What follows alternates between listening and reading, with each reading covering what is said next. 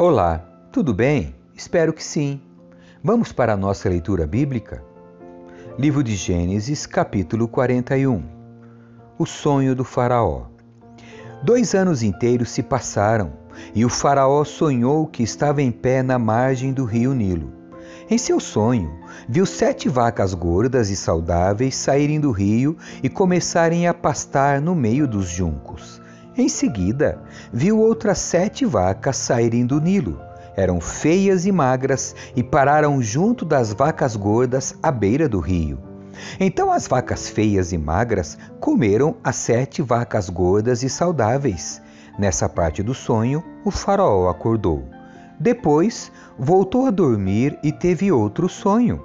Dessa vez, viu sete espigas de trigo cheias e boas que cresciam em um só talo. Em seguida, apareceram mais sete espigas, mas elas eram murchas e ressequidas pelo vento do leste. Então as espigas miúdas engoliram as sete espigas cheias e bem formadas. O farol acordou novamente e percebeu que era um sonho. Na manhã seguinte, perturbado com os sonhos, o faraó chamou todos os magos e os sábios do Egito. Contou-lhes os sonhos, mas ninguém conseguiu interpretá-los. Por fim, o chefe dos copeiros se pronunciou. Hoje eu me lembro do meu erro, disse ao Faraó. Algum tempo atrás, o Senhor cirou com o chefe dos padeiros e comigo e mandou prender-nos no palácio do capitão da guarda. Certa noite, o chefe dos padeiros e eu tivemos cada um um sonho, e cada um tinha o seu significado. Estava conosco na prisão um rapaz hebreu que era escravo do capitão da guarda.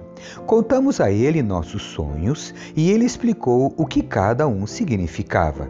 E tudo aconteceu exatamente como ele havia previsto. Fui restaurado ao meu cargo de chefe dos copeiros e o chefe dos padeiros foi enforcado em público. Na mesma hora, o faraó mandou chamar José e ele foi trazido depressa da prisão. Depois de barbear-se e trocar de roupa, apresentou-se ao Faraó. Disse o Faraó a José: Tive um sonho esta noite e ninguém aqui conseguiu me dizer o que ele significa. Soube, porém, que ao ouvir um sonho você é capaz de interpretá-lo. José respondeu: esta capacidade não está em minhas mãos, mas Deus pode revelar o significado ao Faraó e acalmá-lo. Então Faraó contou o sonho a José. Em meu sonho, eu estava em pé na margem do rio Nilo, vi sete vacas gordas e saudáveis saírem do rio e começarem a pastar no meio dos juncos. Em seguida, vi saírem do rio sete vacas feias e magras que pareciam doentes. Nunca vi animais tão horríveis em toda a terra do Egito. Essas vacas feias e magras comeram as sete vacas gordas. Contudo, não parecia que haviam acabado de comer as outras vacas, pois continuavam tão magras e feias quanto antes. Então acordei. Em meu sonho também vi sete espigas de trigo, cheias e boas, que cresciam em um só talo. Em seguida, apareceram outras sete espigas, mas elas eram murchas, miúdas e ressequidas pelo vento do leste. As espigas miúdas engoliram as sete espigas saudáveis. Contei os sonhos aos magos, mas ninguém foi capaz de dizer o que significam. José respondeu: Os dois sonhos do Faraó significam a mesma coisa. Deus está dizendo ao Faraó de antemão o que ele vai fazer. As sete vacas saudáveis e as sete espigas de trigo cheias representam sete anos de prosperidade. As sete vacas feias e magras e as sete espigas miúdas e ressequidas pelo vento do leste representam sete anos de fome. Acontecerá exatamente como eu descrevi, pois Deus revelou ao Faraó de antemão o que ele vai fazer. Os próximos sete anos serão um período de grande prosperidade em toda a terra do Egito. Depois haverá sete anos de fome tão grande que toda essa prosperidade será esquecida no Egito, pois a fome destruirá a terra. A escassez de alimento será tão terrível que apagará até a lembrança dos anos de fartura. Quanto aos fatos de terem sido dois sonhos parecidos, significa que esses acontecimentos foram decretados por Deus e ele os fará ocorrer em breve. Portanto, o Faraó deve encontrar um homem inteligente e sábio e encarregá-lo de administrar o Egito. O faraó também deve nomear supervisores sobre a terra para que recolham um quinto de todas as colheitas durante os sete anos de fartura. Encarregue-os de juntar todo o alimento produzido nos anos bons que virão e levá-los para os armazéns do Faraó. Mande-os estocar e guardar os cereais, para que haja mantimentos nas cidades. Desse modo, quando os sete anos de fome vierem sobre a terra do Egito, haverá comida suficiente. Assim, a fome não destruirá a terra. O Faraó coloca José no poder. O Faraó e seus oficiais gostaram das sugestões de José, por isso, o Faraó perguntou aos oficiais: Será que encontraremos alguém como este homem?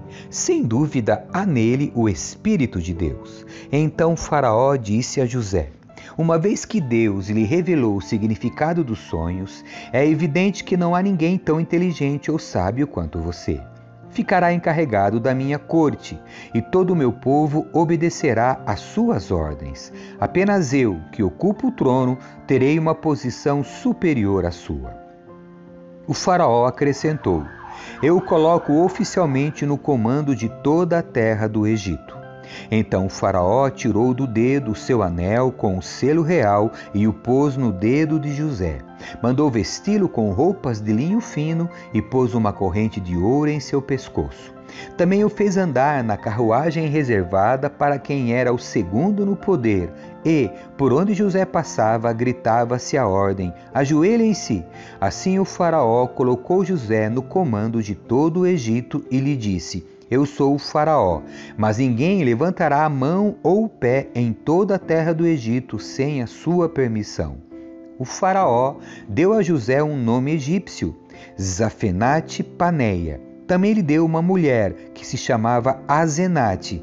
Ela era filha de Potífera, sacerdote de On. Assim, José recebeu autoridade sobre todo o Egito. Tinha 30 anos quando começou a servir na corte do Faraó, rei do Egito. Depois de sair da presença do Faraó, José foi inspecionar toda a terra do Egito. Como previsto, durante sete anos a terra produziu fartas colheitas. Ao longo desse tempo, José juntou todas as colheitas do Egito e armazenou nas cidades os cereais produzidos nos campos ao redor. Armazenou uma quantidade imensa de cereais como areia do mar. Por fim, parou de manter registros, pois havia demais para medir. Durante esse tempo, antes do primeiro ano de fome, José e sua mulher Azenate, filha de Potífera, sacerdote de On, tiveram dois filhos. José chamou o filho mais velho de Manassés, pois disse: Deus me fez esquecer todas as minhas dificuldades e toda a família de meu pai. José chamou o segundo filho de Efraim, pois disse: Deus me fez prosperar na terra da minha aflição. Por fim, Terminaram sete anos de colheitas fartas em toda a terra do Egito e começaram sete anos de fome, como José havia previsto. A fome também afetou as regiões vizinhas, mas havia alimento de sobra em todo o Egito. Depois de algum tempo, porém, a fome também se espalhou pelo Egito. Quando o povo clamou ao Faraó para que lhe desse alimento, ele respondeu a todos os egípcios: Dirijam-se a José e sigam as instruções dele. Quando faltou alimento em toda parte, José mandou abrir os armazéns e vendeu cereais aos egípcios, pois a fome era terrível em toda a terra do Egito. Gente de todos os lugares ia ao Egito comprar cereais de José, pois a fome era terrível no mundo inteiro.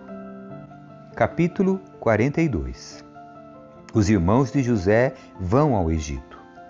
Quando Jacó soube que no Egito havia cereais, disse a seus filhos: Por que vocês estão aí parados olhando uns para os outros? Ouvi dizer que há cereais no Egito. Desçam até lá e comprem cereais em quantidade suficiente para nos mantermos vivos. Do contrário, morreremos. Então os dez irmãos mais velhos de José desceram ao Egito para comprar cereais.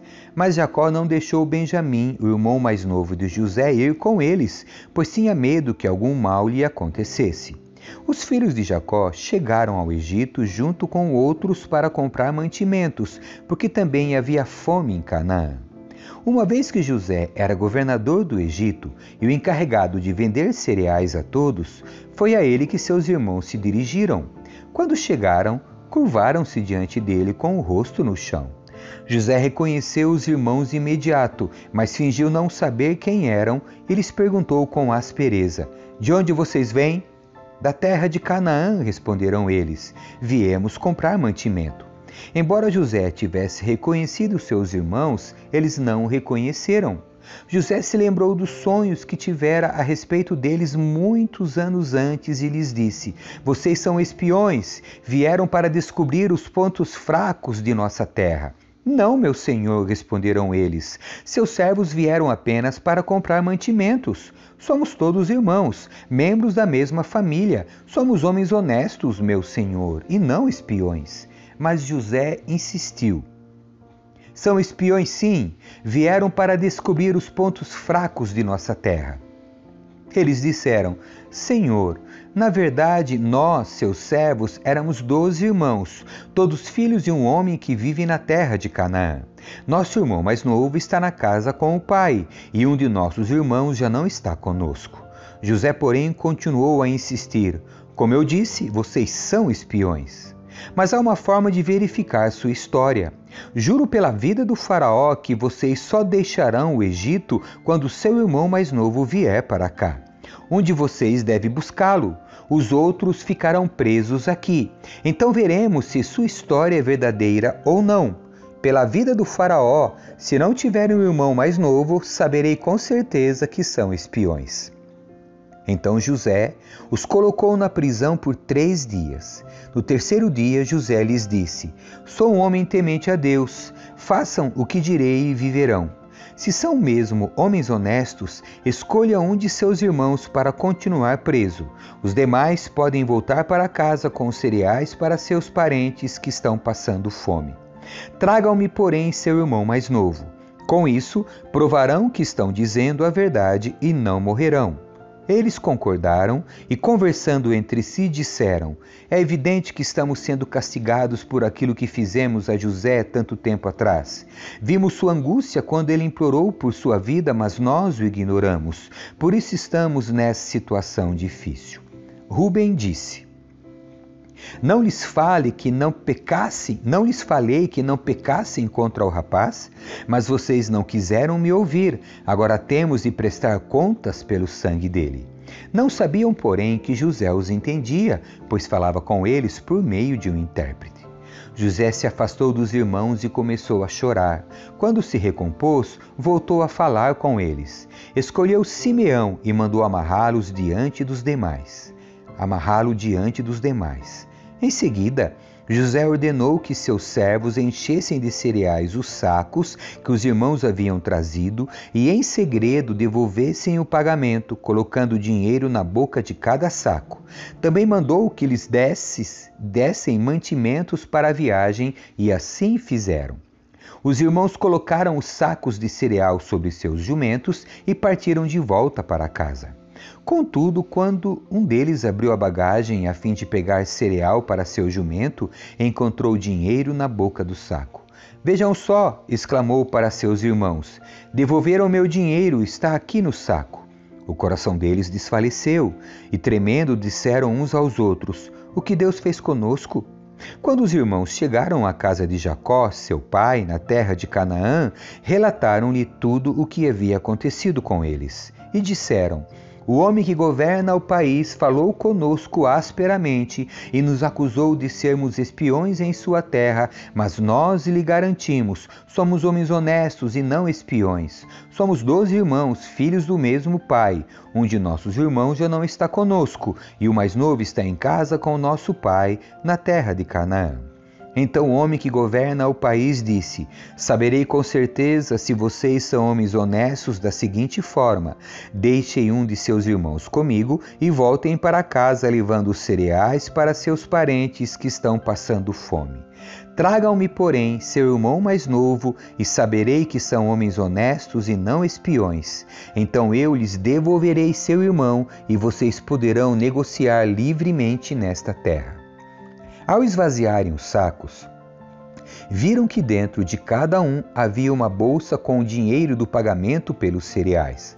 Os irmãos e o pai ficaram apavorados quando viram as bolsas de dinheiro.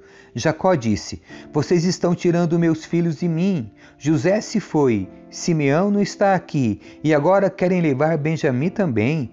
Tudo está contra mim. Então Ruben disse ao pai: Se eu não trouxer Benjamim de volta, o Senhor pode matar meus dois filhos. Eu me responsabilizo por ele e prometo trazê-lo de volta. Jacó, porém, respondeu: Meu filho não descerá com vocês. Seu irmão José morreu. E Benjamim é tudo que me resta. Se alguma coisa acontecesse com ele na viagem, vocês me mandariam, velho e infeliz, para a sepultura capítulo 43 Os irmãos voltam ao Egito. A fome se agravou na terra de Canaã. Quando os cereais que eles haviam trazido do Egito estavam para acabar, Jacó disse a seus filhos: Voltem e comprem um pouco mais de mantimento para nós. Judá, porém, respondeu: O homem estava falando sério quando nos advertiu: Vocês não me verão novamente se não trouxerem seu irmão. Se o Senhor enviar Benjamim conosco, desceremos e compraremos mais mantimento. Mas se não deixar Benjamim ir, nós também não iremos. Lembre-se do que o homem disse: Vocês não me verão novamente se não trouxerem seu irmão. Por que vocês foram tão cruéis comigo? lamentou Jacó. Por que disseram ao homem que tinham outro irmão? Ele fez uma porção de perguntas sobre nossa família, responderam. Quis saber se o pai ainda está vivo, você tem outro irmão. Nós apenas respondemos as perguntas deles. Como poderíamos imaginar que ele diria: tragam seu irmão? Judá disse a seu pai: Deixe o rapaz ir comigo e partiremos. Do contrário, todos nós morreremos de fome, e não apenas nós, mas também nossos pequeninos. Garanto pessoalmente a segurança dele. O Senhor pode me responsabilizar se eu não o trouxer de volta. Carregarei a culpa para sempre. Se não tivéssemos perdido todo esse tempo, poderíamos ter ido e voltado duas vezes. Por fim, Jacó, seu pai, lhes disse: Se não há outro jeito, pelo menos façam o seguinte: coloquem na bagagem os melhores produtos desta terra: bálsamo, mel, especiarias e mirra, pistache e amêndoas, e levem de presente para o homem. Levem também o dobro do dinheiro que foi devolvido, pois alguém deve tê-lo colocado nos sacos por engano. Depois, peguem seu irmão e voltem àquele homem. Que o Deus Todo-Poderoso lhes conceda misericórdia quando estiverem diante daquele homem, para que ele libere Simeão e deixe Benjamim voltar. Mas se devo perder meus filhos, que assim seja. Então os homens pegaram os presentes de Jacó e o dobro do dinheiro e partiram com Benjamim. Por fim, chegaram ao Egito e se apresentaram a José. Quando José viu Benjamim com eles, disse ao administrador de sua casa: Esses homens almoçarão comigo ao meio-dia. Leve-os ao palácio, matem um animal e prepare um grande banquete. O homem fez conforme José ordenou e os levou ao palácio de José. Quando os irmãos viram que estavam sendo levados à casa de José, ficaram apavorados. É por causa do dinheiro que alguém colocou de volta nos sacos da outra vez que estivemos aqui, disseram uns aos outros. Ele planeja nos acusar de roubo e depois nos prender, nos tornar escravos e tomar nossos jumentos. O banquete no palácio de José. À entrada do palácio, os irmãos se dirigiram ao administrador de José e lhe disseram: Ouça, senhor, viemos ao Egito anteriormente para comprar mantimentos. No caminho de volta para casa, paramos para pernoitar, pernoitar e abrimos os sacos. Descobrimos que o dinheiro de cada um, a quantia exata que havíamos pago, estava na boca do saco. Trouxemos o dinheiro de volta. Aqui está. Também trouxemos mais dinheiro para comprar mantimentos.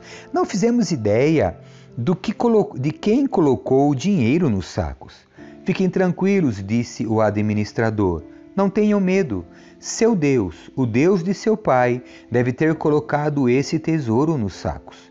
Tenho certeza de que recebi seu pagamento. Depois disso, soltou Simeão e os levou até onde eles estavam. Em seguida, o administrador os conduziu para dentro do palácio de José. Deu-lhes água para lavar os pés e providenciou ração para os seus jumentos. Quando foram avisados que almoçariam lá, os irmãos prepararam os presentes para a chegada de José ao meio-dia. Assim que José chegou em casa, entregaram-lhe os presentes que haviam trazido e curvaram-se até o chão diante dele. Depois de cumprimentá-los, José quis saber: Como está seu pai, o senhor idoso do qual me falaram? Ainda está vivo? Sim, responderam eles. Nosso pai, seu servo, ainda está vivo e vai bem. E curvaram-se mais uma vez.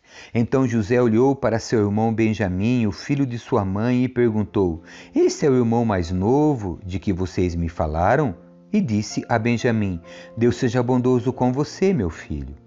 Muito emocionado por causa do irmão, José saiu depressa da sala, foi para o quarto onde chorou.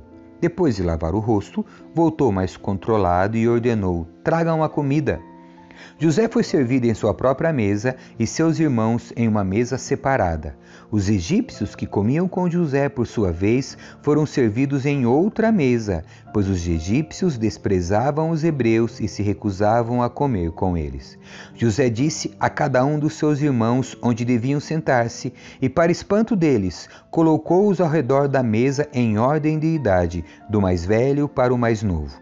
Mandou encher os pratos deles com comida de sua própria mesa e deram a Benjamim uma porção cinco vezes maior do que a dos outros. Eles comeram e beberam à vontade com José.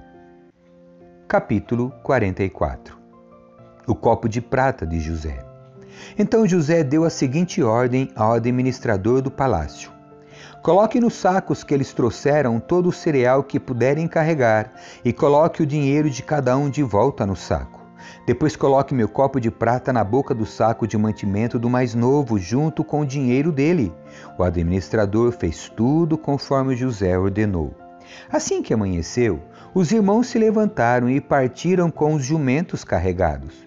Quando haviam percorrido apenas uma distância curta e mal haviam saído da cidade, José disse ao administrador do palácio: Vá atrás deles e detenha-os. Quando os alcançar, diga-lhes: Por que retribuíram o bem com o mal? Porque roubaram o copo de prata do meu senhor, que ele usa para prever o futuro? Vocês agiram muito mal. Quando o administrador do palácio alcançou os homens, repetiu para eles as palavras de José: do que o Senhor está falando? disseram os irmãos. Somos seus servos e jamais faríamos uma coisa dessas.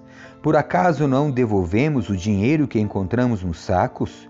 Nós o trouxemos de volta da terra de Canaã. Por que roubaríamos ouro ou prata da casa do meu senhor? Se encontrar o copo de prata com um de nós, que morra quem estiver com ele, e nós, os restantes, seremos seus escravos. Sua proposta é justa, respondeu ele, mas apenas aquele que roubou o copo de prata se tornará meu escravo, os outros estarão livres. Sem demora, eles descarregaram os sacos e os abriram. O administrador do palácio examinou a bagagem de cada um, começando pelo mais velho até o mais novo, e o copo foi encontrado no saco de mantimento de Benjamim. Quando os irmãos viram isso, rasgaram as roupas. Depois colocaram a carga de volta sobre os jumentos e retornaram à cidade. José ainda estava em seu palácio quando Judá e seus irmãos chegaram. Eles se curvaram até o chão diante dele. O que vocês fizeram? exigiu ele. Não sabem que o homem como eu é capaz de prever o que vai acontecer? Judá respondeu: Meu senhor, o que podemos dizer? Que explicação podemos dar? Como podemos provar nossa inocência? Deus está nos castigando por causa da nossa maldade. Todos nós voltamos para ser seus escravos, todos nós. E não apenas nosso irmão com quem foi encontrado o copo de prata. José, no entanto, disse: Eu jamais faria uma coisa dessas. Apenas o homem que roubou o copo será meu escravo. Os outros podem voltar em paz para a casa de seu pai. Judá intercede por Benjamim. Então Judá deu um passo à frente e disse: Por favor, meu senhor, permita que seu servo lhe diga apenas uma palavra. Peço que não perca paciência comigo, embora o Senhor seja tão poderoso quanto o próprio Faraó.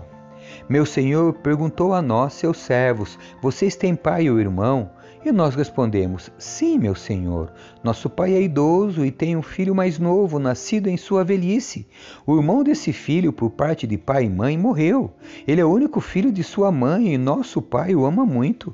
O Senhor nos disse: Tragam-no aqui para que eu possa vê-lo com os próprios olhos. E nós respondemos: Meu senhor, o rapaz não pode deixar o pai, pois se o fizesse, o pai morreria. Mas o Senhor nos disse: Vocês não me verão novamente se não trouxerem seu irmão. Assim, voltamos para seu servo, nosso pai, e contamos a ele o que o Senhor tinha dito. Passado algum tempo, quando ele disse: Voltem e comprem mais mantimentos, nós respondemos: Só poderemos voltar se nosso irmão mais novo nos acompanhar. Não teremos como ver o homem outra vez, a menos que nosso irmão mais novo esteja conosco. Então meu pai nos disse: Como vocês sabem, minha mulher teve dois filhos, e um deles foi embora e nunca mais voltou. Sem dúvida, foi despedaçado por algum animal selvagem e eu nunca mais o vi. Se agora vocês levarem de mim o irmão dele e lhe acontecer algum mal, vocês me mandarão velho e infeliz para a sepultura. E agora, meu senhor, não posso voltar para a casa de meu pai sem o rapaz. A vida de nosso pai está ligada à vida do rapaz. Quando ele viu que o rapaz não estava conosco, morrerá. Nós, seus servos, seremos de fato responsáveis por mandar para a sepultura seu servo, nosso pai, em profunda tristeza. Meu senhor, garanti a meu pai que, o, que levaria o rapaz de volta. Disse-lhe: Se não trouxer de volta, carregarei a culpa para sempre. Por isso, peço ao Senhor que me permita ficar aqui como escravo no lugar do rapaz e que o deixe voltar com os irmãos dele. Pois como poderei voltar a meu pai sem o rapaz? Não suportaria ver a angústia que isso lhe causaria. Amém. Que Deus abençoe você. Tchau.